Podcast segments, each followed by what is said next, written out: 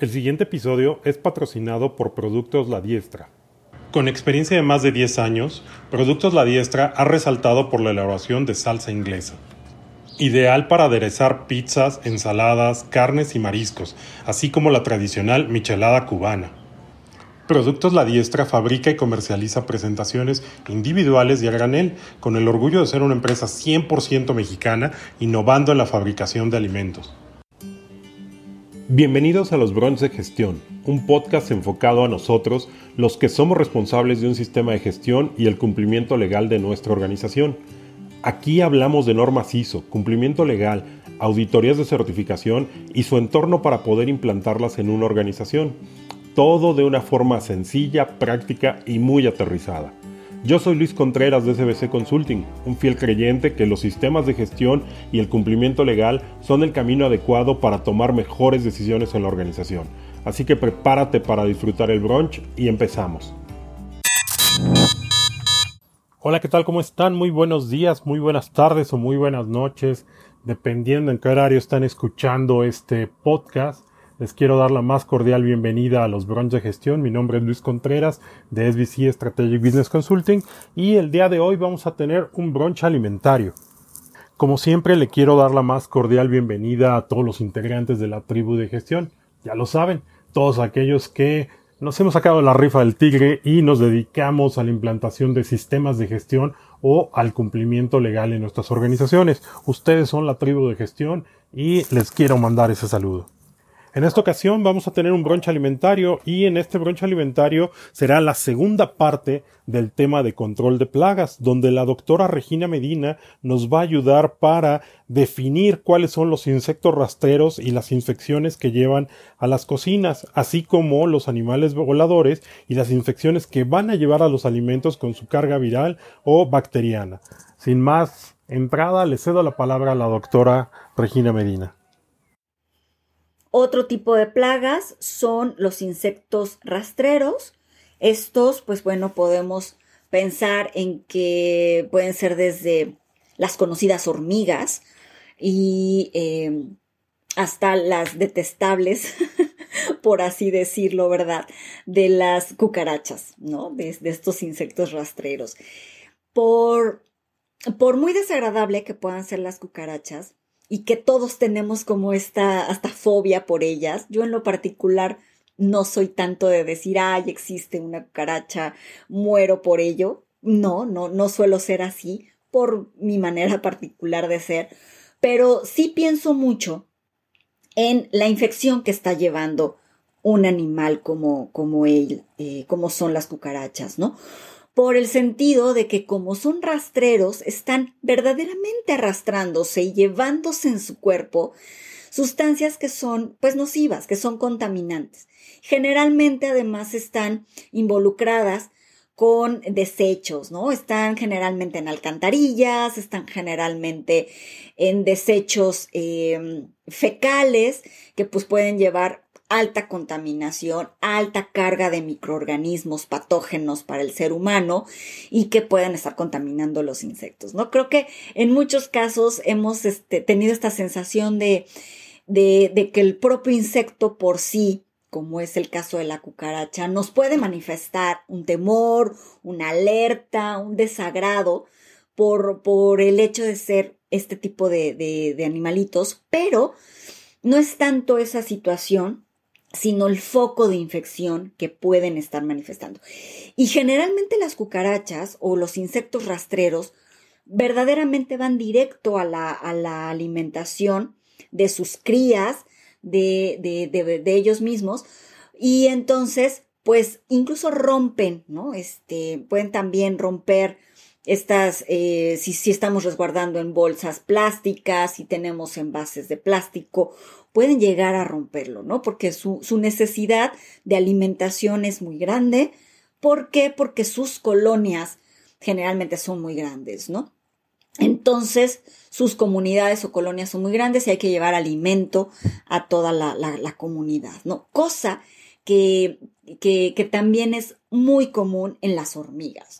Y las hormigas, aunque no nos causan esta, eh, este efecto y esta reacción tan negativa como pueden ser las cucarachas y que en algunos casos podemos hasta decir, ay, era una hormiga, no pasa nada, se está llevando un pedacito de un residuo que, que quedó aquí sobre la mesa o sobre eh, la tabla de trabajo, cosas así, que a lo mejor hasta eh, optamos por matar a una hormiga que existía en ese momento, ¿no? Y pensamos que el problema está acabado, pues no. Es un problema más grande y es un problema que también conlleva una contaminación muy grande. Las hormigas, aunque generalmente no están en una situación tan eh, extrema de contaminación como pueden ser las cucarachas que se encuentran directamente en alcantarillas, sí llevan por muchos conductos su alimentación a las comunidades.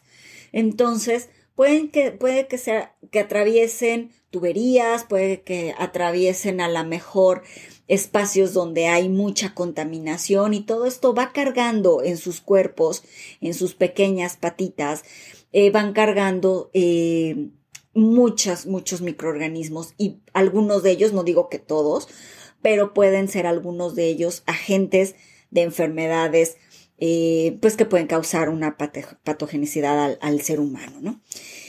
El cuarto tipo de plaga, menos común, pero también puede ser recurrente, es, eh, son los animales que, vuelan, son las aves.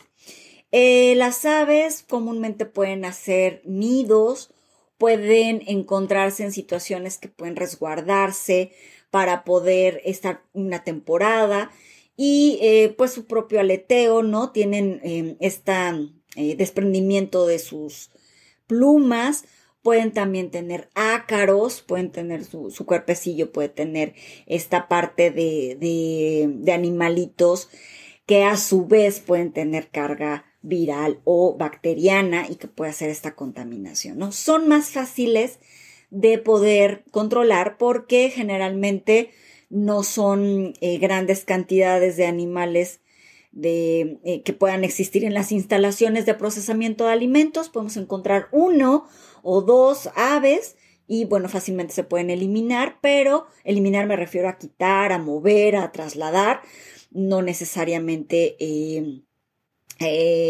privándolos de, de, la vida, ¿no? Esto es un tema muy complejo porque existe todo un protocolo para manejo de plagas. ¿No? No podemos nada más nosotros pensar en que mato a uno de estos animales y con eso termino con el problema, porque uno, puedo no terminar con el problema y dos, puedo estar ocasionando un desequilibrio pues al medio ambiente, al sistema ecológico que existe alrededor. ¿A qué me refiero específicamente con este punto que es bastante interesante, que no voy a ahondar en él, pero que lo dejo como, como un tema de, reflexión? a que puede ser que nuestras plantas procesadoras de alimentos se encuentren en espacios donde hemos invadido las zonas donde regularmente podían existir los animales o, o, los insectos que les he mencionado, ¿no?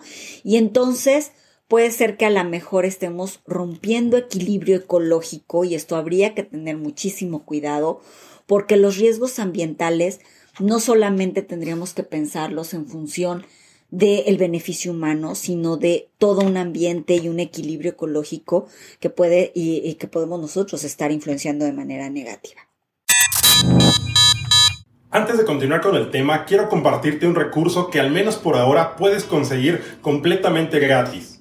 Nuestra nueva guía rápida para obtener una certificación ISO, donde descubrirás qué es una certificación ISO, qué son los organismos certificadores, cuál es el proceso de certificación y los tiempos para obtener una certificación ISO. Puedes descargar el archivo en formato PDF en nuestra página web o haciendo clic en el primer enlace que te dejaremos en la descripción debajo del video.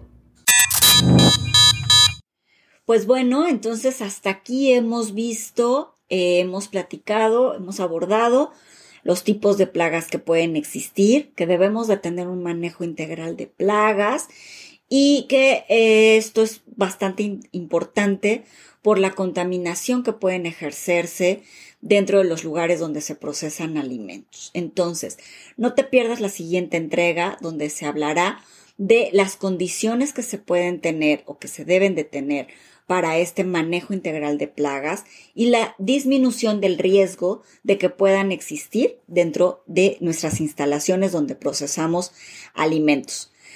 No te lo pierdas. Hasta la vista. Muchas gracias. Pues muy bien, con eso hemos concluido este brunch alimentario donde nos han explicado claramente este concepto del control de plagas y vamos a tener una continuación sobre este tema. Les mando un gran abrazo y nos vemos en la próxima. Si te gustó el episodio, compártelo en redes, mándaselo a alguien por WhatsApp, compártelo en Instagram, donde tú quieras.